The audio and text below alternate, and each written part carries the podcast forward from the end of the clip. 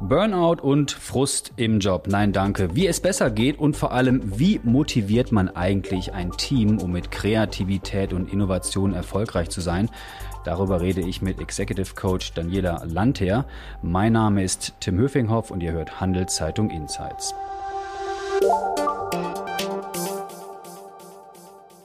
Hallo Daniela. Hallo Tim. Schön, dass du hier bist bei uns im Studio im Medienpark. Du arbeitest als Executive Coach. Kann man das übersetzen mit Trainerin für Führungskräfte? Könnte man, ist aber wahrscheinlich ein bisschen breiter als nur Trainerin. Es geht eigentlich wirklich darum, Menschen äh, von der Komplexität her weiterzuentwickeln und das nicht nur durch Skills Training, das man üblicherweise kennt. Also ich gebe da keine Drei-Punkte-Liste, wie man sich verbessert, sondern es geht da wirklich eben auch äh, Experimente zu machen, darüber zu reflektieren, etwas auszuprobieren, Fehler zu machen, irgendwo vielleicht auch mal zu scheitern und dann äh, es neu versuchen und besser zu werden. Sprechen wir ganz kurz über deine Vita. Äh, du warst 15 Jahre bei Google, dazu kommen wir im Detail noch später. Du hast, das habe ich auf deiner Webseite gelesen, mehr als 100 Executives, also Führungskräftinnen und Führungskräfte gecoacht, mehr als 400 Keynotes und Reden gehalten, also schon eine ganze Menge, äh, oft vor Menschen gestanden und mehr als, das fand ich sehr imponierend, 220.000 Mitarbeitende empowered, also ermächtigt. Wie ermächtigt mhm. hast du die? Was für ein Rüstzeug haben diese Menschen, das sie vorher nicht hatten? Ich glaube, das Größte, worauf ich stolz bin, ist eine Kultur, in der sie sich sicher fühlen, etwas sagen zu können. Also es ist eigentlich die Basis, du hast vorhin von Kreativität und Innovation gesprochen äh, eben ein Umfeld zu haben, wo man dies eben auch ausleben kann. Also nicht nur, wo man auf einem Whiteboard irgendwas brainstormt, sondern wirklich auch Kritik anbringen kann, Debatten führen kann, wo man etwas nicht persönlich nimmt und davon eigentlich von dieser Vielfalt etwas entwickeln kann.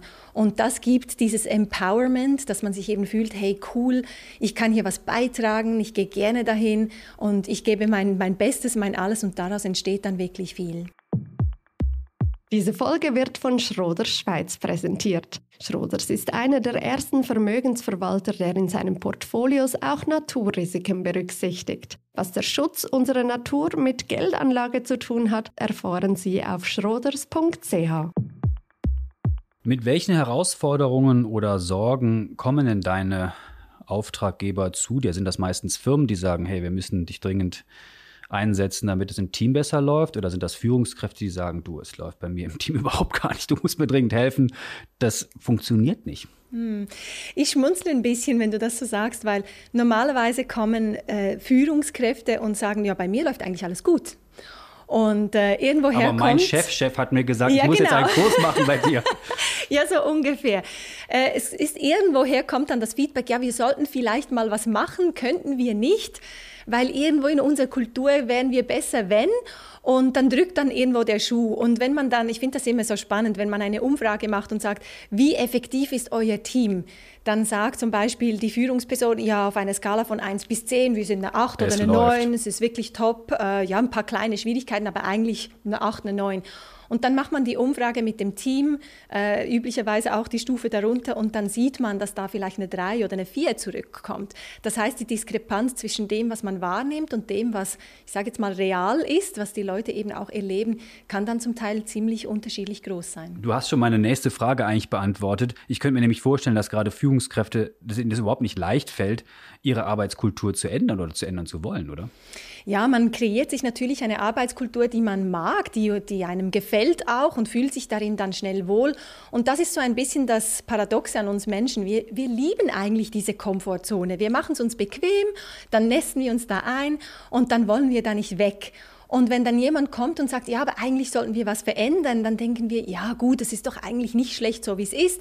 Und wenn dann irgendwo, meistens hat das auch mit, mit Macht zu tun, wenn dann jemand von oben kommt und sagt, wir brauchen mehr Innovation oder wir müssen uns neu erfinden oder jetzt eben zum Beispiel durch Corona verändert, verändert sich das Umfeld, wir müssen umdenken, dann äh, eben kommen so Leute wie ich oder auch andere ins Spiel, wo man dann sagt, wir müssen was verändern, wir spüren das von außen, diesen Druck, aber wir wissen nicht wirklich was. Kannst du vielleicht zwei, drei Stichworte konkret nennen, was so die größten Challenges sind? Also innovativer zu sein oder mehr auf das zu hören, wie es im Team läuft oder sich selber darüber bewusst zu sein, dass die Noten so krass schlecht sind, die vielleicht Mitarbeitende geben? Ja, Innovation ist ein sehr gutes Stichwort. Das kommt immer wieder.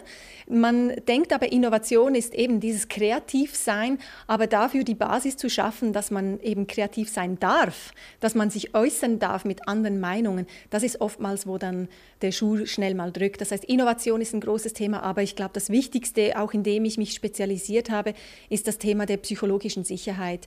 Die Basis, wenn man eben auch ein Team schaffen möchte, wo Vertrauen sehr stark gelebt wird und nicht nur zum Beispiel irgendwo auf der Webseite draufsteht, äh, wir haben eine Kultur, da muss man keine Angstkultur leben, da kann man eben auch Fehler machen und dann äh, haben die Leute trotzdem Angst, weil es eben zum Beispiel dann auf den Bonus oder auf die Karriere äh, Nachwirkungen Können hat. wir das ein bisschen ausführen, was du damit konkret meinst? Also ist das, dass dich Mitarbeitende nicht öffnen wollen aus den genannten Gründen oder nicht öffnen dürfen oder weil ah, die Mitarbeitenden Atmosphäre hat, die das nicht zulässt, oder? Ja, die Mitarbeitenden wollen eigentlich, also oftmals auch die Führungskräfte. Es ist ja nicht so, dass es irgendwie eins gegen das andere ist.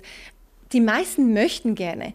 Und dann befinden sie sich aber zum Beispiel in einem System, wo man sagt, man stellt sich mal vor, Führungsperson sagt, ja, wir, wir müssen irgendwie bei unserem Produkt etwas neu schaffen oder eine Idee generieren. Und dann ist das eben nicht so, dass man dann brainstormt und nach zwei Stunden kommt man da raus und sagt, wir haben jetzt das neue Produkt und so können wir uns neu erfinden. Sondern? Sondern das entsteht natürlich, wenn man kritische Punkte anbringen darf.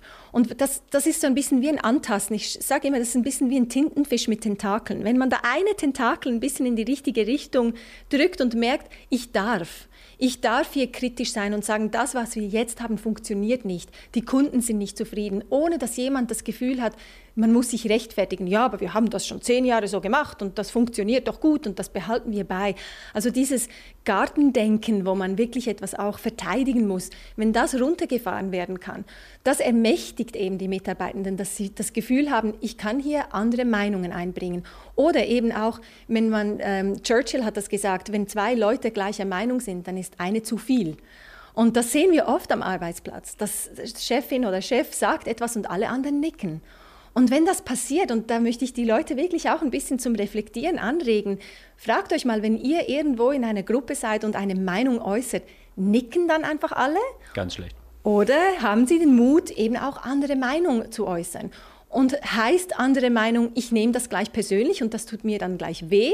Oder heißt das, wir können darüber debattieren, wir können, können uns darüber austauschen und so wächst das, das eine mit dem anderen. Das ist so, im Englischen sagt man yes and anstatt but äh, nein, jetzt ist aber so und deshalb und aber nein, sondern wie kann man aufbauen auf den Meinungen von anderen, ohne dass man die kritisiert und runterdrückt. Aber wie kann man das ändern, so eine Situation, wenn es von Führungskräften, von Chefinnen und Chefen nicht gelebt wird? Das ist schwierig. Also das Role Modeling, dass man eben Leute hat, die das vorleben für uns, das ist das, ist das A und O. Weil oftmals eben kommt eine Führungsperson und sagt, ja, ihr, ihr dürft und sagt doch und gebt mir eure Meinung. Und dann eben kommt dieser Oktopus-Tentakel und testet mal und merkt vielleicht, ah, ich durfte vielleicht was sagen. Und dann kommt nach sechs Monaten dann äh, die, das Performance-Gespräch und dann heißt es, ja, weißt du, du warst eben ein bisschen kritisch. Zu und, aufdringlich. Ja, genau, zu aufdringlich. Dann kommen solche Kommentare und dann heißt es, ja, jetzt hat es eben nicht gereicht für, das Best, für die bessere Bewertung. Jetzt, ja, es, es war okay.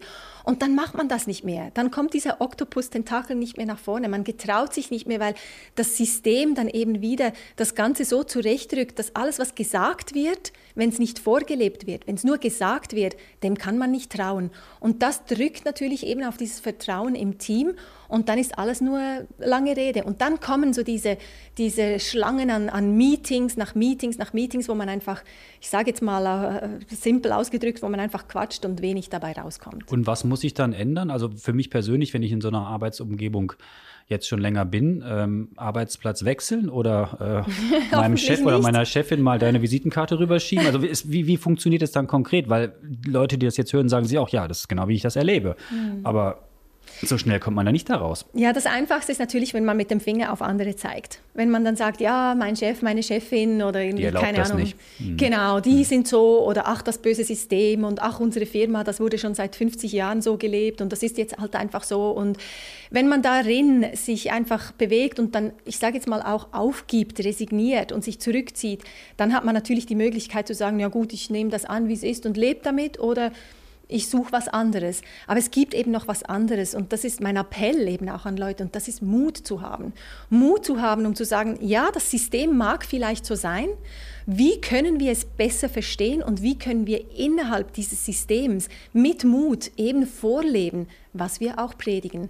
Und das ist gar nicht so einfach, weil dann wird man dann schnell mal eben, wenn dann mit dem Finger auf einen gezeigt wird, dann muss man eben auch sagen können, ja, es ist nicht HR, das schuld ist oder Legal, das schuld ist, wenn etwas passiert, sondern ich stehe dann gerade da dafür. Und ich glaube, das hat eben natürlich mit Führungskräften viel zu tun, weil man schaut natürlich auf die Führungskräfte wie die Kinder, die auf die Eltern schauen, aber das hat mit uns, mit uns allen zu tun. Wenn wir den Mut haben, gerade zu stehen für das, was wir tun, für unsere Entscheidungen und andere das sehen, dann getrauen sie sich eben auch. Und das gibt dann so eine Gruppendynamik, wo man dann sieht, aha, Kultur ist nicht Arbeitskultur einer Firma, sondern Kultur ist eben eine Subkultur, die in einem Team anders ist als in einem anderen Team. Und das Ergebnis von dem, wir sind innovativer, wir haben bessere Produkte, wir fühlen uns wohler, Profitabilität des Unternehmens ist natürlich etwas, das am Schluss rauskommt. Das ist etwa bei 21 Prozent erhöht, wenn man sagt, äh, dass wir äh, ein Team haben, wo wirklich auf Vertrauen äh, basiert werden kann,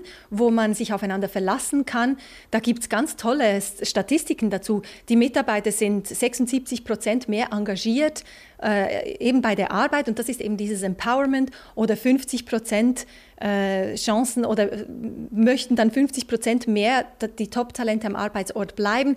Also das ist schon der Unterschied, wenn man merkt, dass Mitarbeitende gerne arbeiten und zwar nicht gerne, weil man es ihnen zu bequem macht. Ich möchte hier wirklich unterstreichen, es geht nicht um Bequemlichkeit und, und Komfort.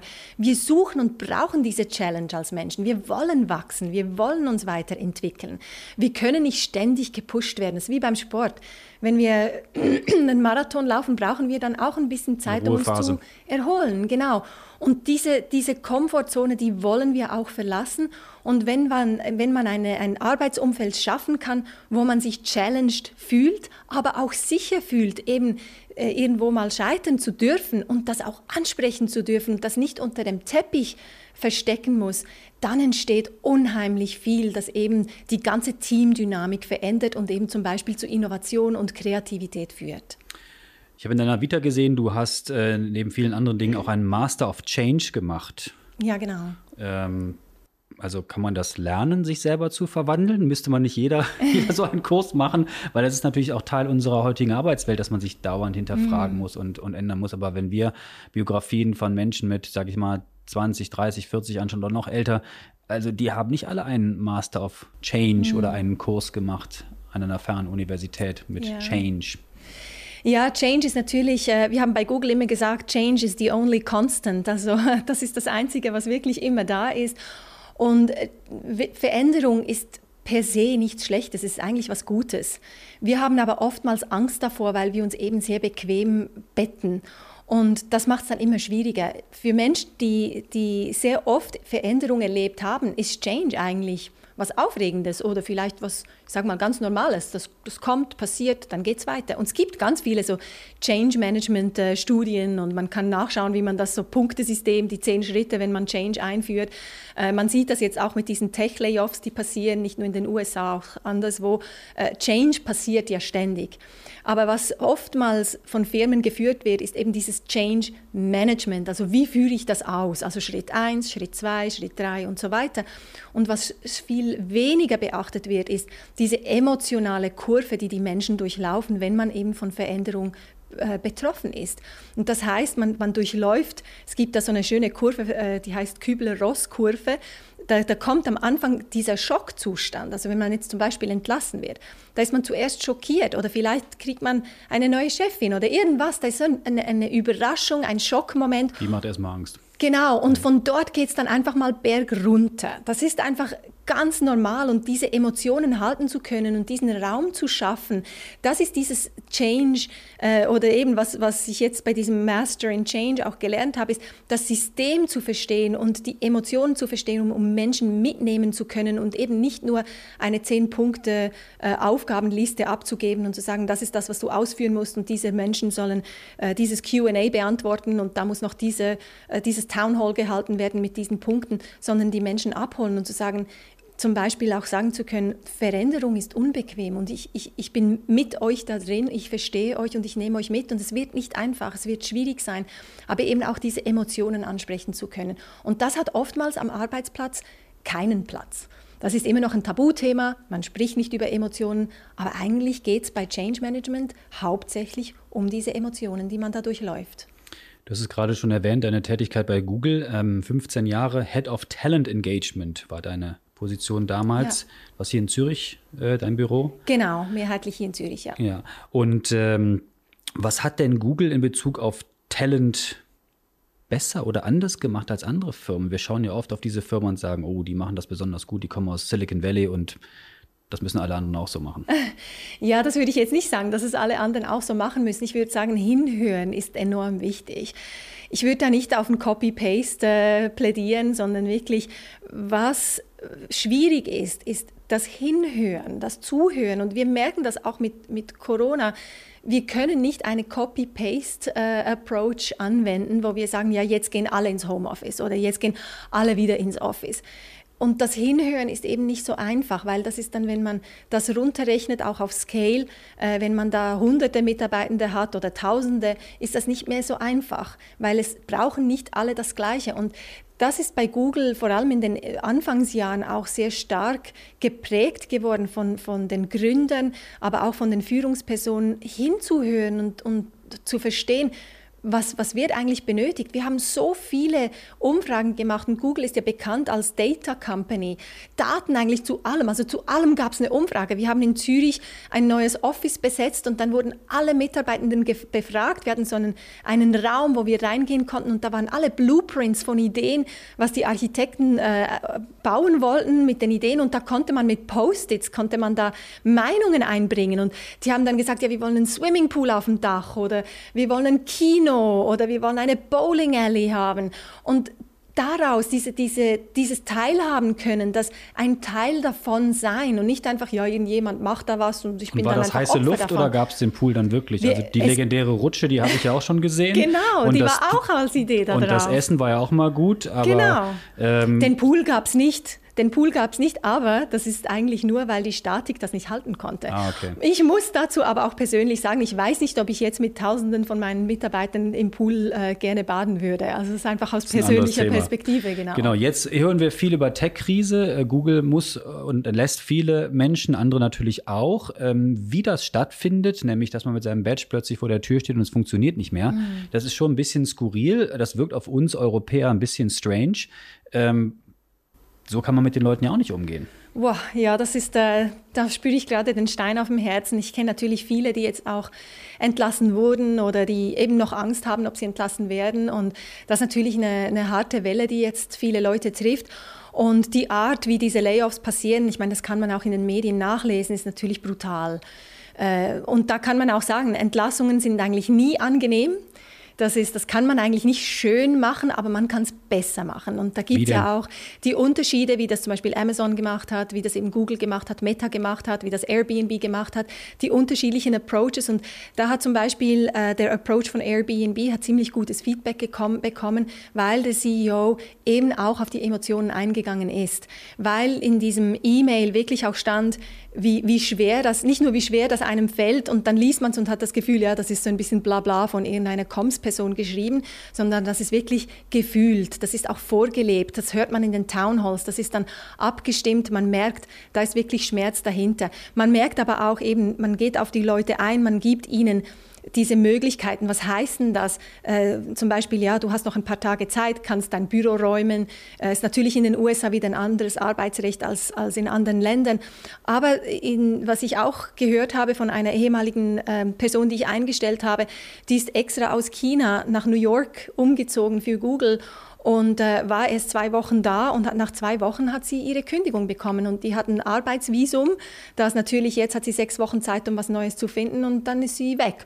Und wenn man dann natürlich vom Kontinent äh, zu einem anderen wechselt und diesen Aufwand betreibt und plötzlich steht man da, äh, freut sich auf eine neue Rolle, auf ein neues Leben, ein neues Land, ist alles noch neu und plötzlich heißt es ja, der Badge geht nicht mehr. Das ist schon wahnsinnig hart. Wir haben am Anfang des Podcasts darüber gesprochen, was man besser und anders machen soll oder kann, um auch eine äh, Situation zu kreieren, wo man sich wohlfühlt, wo man innovativer ist etc. Wenn ich mich jetzt umschaue, nicht nur in die Tech-Branche oder in die Banking-Branche, auch in der Schweiz, da habe ich das Gefühl, oder auch in anderen Branchen, äh, dass auch sehr viel Angst davor herrscht, den Job bald zu verlieren, weil ganz klar ist, dass sich diese Branchen äh, radikal ändern. Wie kann ich denn da ein Umfeld schaffen, in dem ich das, was du anfangs skizziert hast, überhaupt leben kann, wenn ich damit rechnen muss, dass ich äh, ganz, ganz schnell in kürzester Zeit, wenn ich nicht performe oder wie meine Chefinnen und Chefs meinen, zu performen zu müssen, meinen Job verliere? Also diese Entspanntheit, gibt es dann da überhaupt nicht. Ja, diese Entspanntheit und dieses äh, Wohlgefühl, da habe ich ein bisschen, da dreht sich bei mir ein bisschen der Magen. Ich weiß nicht, ob das das ist, was wir wollen, ein, eine Wohlfühloase äh, zu schaffen.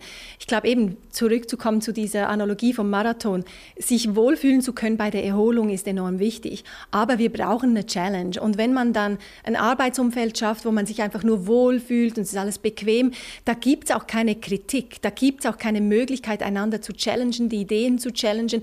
Das heißt dann oftmals, Wohlfühlen für uns heißt ja Bequemlichkeit. Und Bequemlichkeit ist Status quo. Da, da, da bewegen wir uns eigentlich nicht weiter. Und das mögen wir vielleicht so ein Jahr, zwei und dann irgendwann wird es langweilig und wir wollen uns weiter bewegen. Und das ist enorm wichtig überhaupt, sich damit zu befassen und zu sagen, das ist nicht das, was wir anstreben. Und ich glaube, das ist auch wichtig für Führungskräfte, das anzusprechen. Und, und äh, ich möchte da niemandem die Worte in den Mund legen aber wirklich auch anzusprechen und zu sagen, weshalb sind wir hier? Was ist der Sinn? Wenn wir in, in zusammen irgendwie auf ein Boot gehen und einen Kontinent erobern möchten äh, oder erkunden möchten, vielleicht nicht erobern, aber erkunden möchten, dann wissen wir auch, das wird harte Arbeit sein. Und, und manchmal versprechen wir, ja, wir gehen dann auf diesen Kontinent und haben dann ein paar Palmen und können ein bisschen baden und ist alles wunderbar. Aber die Arbeit, dorthin zu kommen, dass wir dann vielleicht wenig Essen haben, dass gewissen Leuten schlecht wird, dass wir vielleicht zu viel ähm, Gewicht mit an Bord haben und so weiter, das wird nicht angesprochen. Und so das eine Churchill-Rede dann noch. Es wird hart. Ja, genau, genau. Einfach die, den Mut zu haben. Und dann sind wir wieder bei diesem Thema Mut. Den Mut zu haben zu dieser Ehrlichkeit und zu sagen, hey, das wird Kraft und Energie kosten. Bist du dabei? Aber das kann nicht jeder führen in der Krise. Das ist natürlich, viel, vielfach ist Führung das, was eben bequem ist und wirklich Führung getestet wird, wie man führt in der Krise. Und ich glaube, daran sieht man auch Leadership. Die Leute, die natürlich bei Schönwetter führen können, das sagt wenig aus. Und die, die durch die Krise führen können, das sind dann die, die uns äh, ein Leben lang in Erinnerung bleiben. Diese Folge wird von Schroder Schweiz unterstützt. Wie Schroders Nachhaltigkeit in seinem Investmentprozess integriert und Fortschritte misst, erfahren Sie unter schroders.ch. Daniela, wie sieht denn so die neue schöne Arbeitswelt denn konkret aus? New Work lese ich immer, was das alles beinhaltet. Äh, derweil tauchen schon die nächsten Challenges auf. Artificial Intelligence. Wir wissen alle, wie gut die Chatbots funktionieren. Das ist auf der mhm. einen Seite sehr faszinierend, mhm. auf der anderen Seite auch erschreckend. Und jeder fragt sich, ist mein Job noch sicher? Und dann, ja, meiner ist ja nicht so betroffen. Und dann so, oh, das geht aber doch recht zügig, was dieses Tool da kann. und plötzlich hat Microsoft und Google noch ein neues Tool am Start, das auch noch besser ist als das mhm. andere. Wer wird gewinnen, Mensch oder Maschine? Ja, das ist natürlich, äh, ich glaube, da könnten wir ChatGPT fragen, was ChatGPT dazu meint. Die Daten gehen ja nur bis 2015, habe ich gelernt. Oder 2021. Oder 2021, genau, ja, genau. bin falsch informiert. Ja, es ist natürlich sehr spannend, wie sich das entwickelt. Und ich habe von, von einem Visionär gehört, der hat gesagt, wie cool wäre es, wenn wir Menschen nicht mehr arbeiten müssten. Wir würden so im Nirvana leben und Eine die Maschinen würden für uns arbeiten. Und ich denke mir dann eben, dann kommt so dieses, dieses Drehen in meinem Bauch wieder so, wie langweilig wäre das, wenn wir keine Challenges mehr hätten? Woran würden wir dann noch wachsen als Menschen? Und das ist auch ein bisschen so die Frage. Ich, ich, ich nutze ChatGPT zum Beispiel im Moment ziemlich rege und teste das Ding. Und, Für was? Äh, allerlei, ich frage das Ding allerlei Fragen. Wenn man zum Beispiel irgendwelche Statistiken oder Daten suchen muss und dann, dann, versuchst du das bei Google zu machen, dann suchst du mal eine Weile. Bei ChatGPT hast du irgendwie fünf Bullet Points von Daten. Äh, dann musst du natürlich die Source irgendwo verifizieren gehen. Das ist natürlich das nächste Problem. Eben, es ist äh, nicht wirklich reliable, es hat sehr viel Fake News drin, was Risiken auch beinhaltet, wie zum Beispiel, diesen, zum Beispiel den Bias, unsere Vorurteile, die ist von Menschen gebaut natürlich, äh, ethische Fragen, äh, wir wissen nicht, wohin das geht. Und dass sich das eben autonom auch weiterentwickelt, was bedeutet das? da habe ich selbst auch ein bisschen mulmiges Gefühl, überhaupt hinzudenken, wo Aber das wie stelle ich hingeht. mich darauf ein als Mitarbeiter oder als Führungskraft? Dieser Challenge zu begegnen, weil es wird sich ändern und ähm, die Maschinen werden eher, eher klüger als hm. schwächer. Wir können dem mit Angst begegnen und uns davon distanzieren. Das tun einige.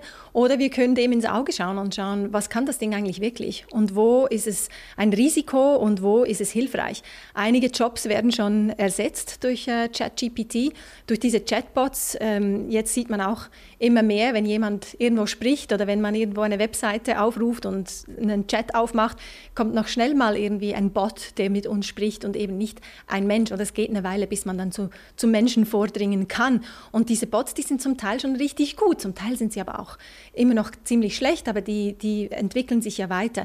Also ich würde wirklich empfehlen, auch die, die Angst, die hält uns nur weiter zurück und kreiert mehr Distanz. Und diese Themen wirklich auch anzusprechen, diese, die ethischen Fragen darin auch, dass dieses, ähm, dieses AI oder diese künstliche Intelligenz, dass man die eben auch responsible macht oder schaffen kann. Was bedeutet das wirklich? Diese Fragen, die im Moment nicht beantwortet werden können. Und da denke ich auch, ist es gefährlich, dass man diese Tech-Giganten auch hat, die natürlich sagen, ja, wir wollen ein Produkt, damit wir an erster Stelle sind. Oder ist es immer noch das, die Ursprungsfrage, wir wollen etwas, das der Menschheit dient? Also was ist es? Ist es dann die Profitabilität oder ist es wirklich die, die Menschheit, die da äh, weiter vorankommt?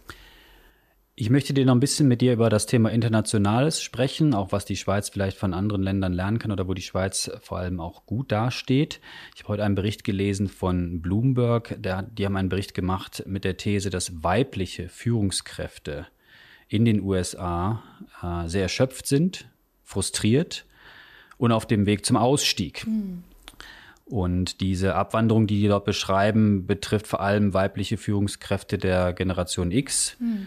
Und das ist natürlich auch ein klarer Rückschlag für diese, ja, nicht jahrelang, sondern sogar schon jahrzehntelang Bemühungen, äh, die Führungsetagen eben ähm, zu diversifizieren. Also das gilt ja mhm. nicht nur für amerikanische Unternehmen, sondern auch für Schweizer und europäische. Ähm, wie, wie siehst du die Situation? Wie kann man das ändern und wird das noch schlimmer oder wird es eher besser werden? Schwierig vorherzusagen und äh, ich glaube, da können wir uns in verschiedenen Industrien unterschiedliche Bilder da, darüber machen. Äh, ich habe diesen Artikel auch gelesen mit dem Rückgang der Frauen und ich glaube, die allgemeine Erschöpfung post-Covid, die ist schon echt wahrzunehmen. Und du hast vorhin eben auch das Thema New Work angesprochen und da möchte ich noch die Brücke dazu zurückschlagen, weil wir sehen, ein Teil von diesem New Work heißt eben, führen zu können in diesem neuen Environment, in dieser neuen Realität, wo man eben auch eingehen muss auf dieses Mental Well-Being. Das war früher irgendwo an Stelle Nummer 12 oder so, wenn man ein Ranking angeschaut hat, was den Mitarbeitenden wichtig ist. Und das hat sich jetzt auf die ersten zwei, drei Stellen hochgemausert. Und das kann man nicht ignorieren.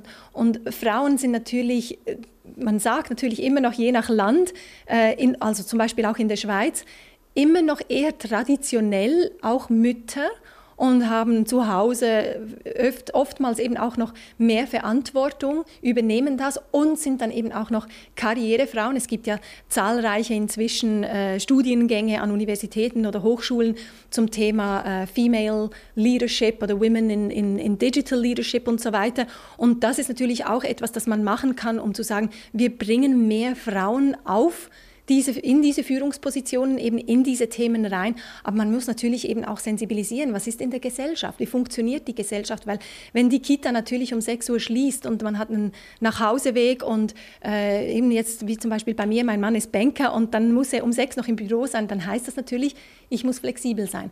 Und da hat man Glück, wenn man jetzt in einer, ich sage, in einer Familie ist, wo man auch noch Unterstützung bekommt. Aber wie in Zürich zum Beispiel haben wir sehr viele Expats, die sind alleine da, die haben keine Familien, die müssen dann irgendwie Unterstützung holen. Und das ist nicht immer ganz einfach. Und das heißt, dieses New Work muss wirklich auch unsere, unsere allgemeine, unsere Ökosysteme ein bisschen hinterfragen und äh, uns dazu bringen, dass wir diese Diskussion auch haben darüber, wie sich unsere Gesellschaft weiterentwickeln muss und wie wir eben dieses New Work unterstützen können aus gesellschaftlicher Sicht. Welche Dinge müssen sich noch verändern im Zusammenspiel von Männern und Frauen in der Office- und Bürowelt? Also es gibt oft die These, dass äh, Männer gerade auch in den Videocalls zu dominant präsent sind. Ähm, teilst du diese Meinung? Wie kann man das ändern? Ja, das sind natürlich schon äh, Studien, die jetzt auch präsenter werden durch Covid und man, man merkt, dieses New Work hat eigentlich so es wird ja nicht so wirklich dick aufgetragen, aber man sagt, so viele Skills, die Frauen oftmals einfach von Haus aus mitbringen, die werden eher gesucht in diesem New Work.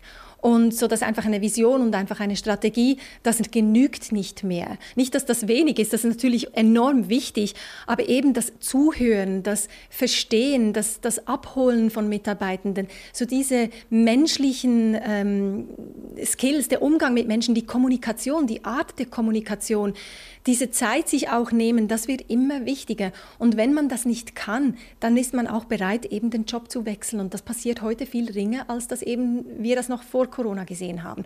Und ich glaube schon, dass die Frauen da eine gute Chance eben auch haben auf Führungspositionen. Äh, und, und ich hoffe, dass wir eben auch gesellschaftlich dies unterstützen können. Daniela, das war sehr spannend. Danke für deine Insights. Danke dir, Wer mehr Tim. über dich erleben will und hören will, kann auf deiner Website, sag sie noch mal schnell, wie man dich findet. TheHuman.space. TheHuman.space. Wie kommt der Name zustande? Oh, das ist äh, wirklich meine Mission, einen Human Space schaffen.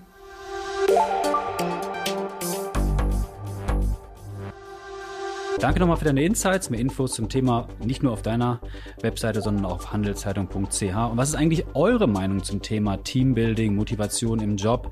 Oder habt ihr vielleicht auch Inputs, Themenideen für unseren Podcast? Dann schreibt uns doch an podcast.handelszeitung.ch. Ich wiederhole das nochmal, podcast.handelszeitung.ch. Wir freuen uns über eure Rückmeldung und natürlich auch, wenn ihr uns abonniert, sei es bei Spotify, Apple oder wo auch immer ihr uns zuhört. Bleibt gesund. Danke, Daniela, dir nochmal fürs Kommen. Bis zum nächsten Mal. Vielen Dank. Ciao.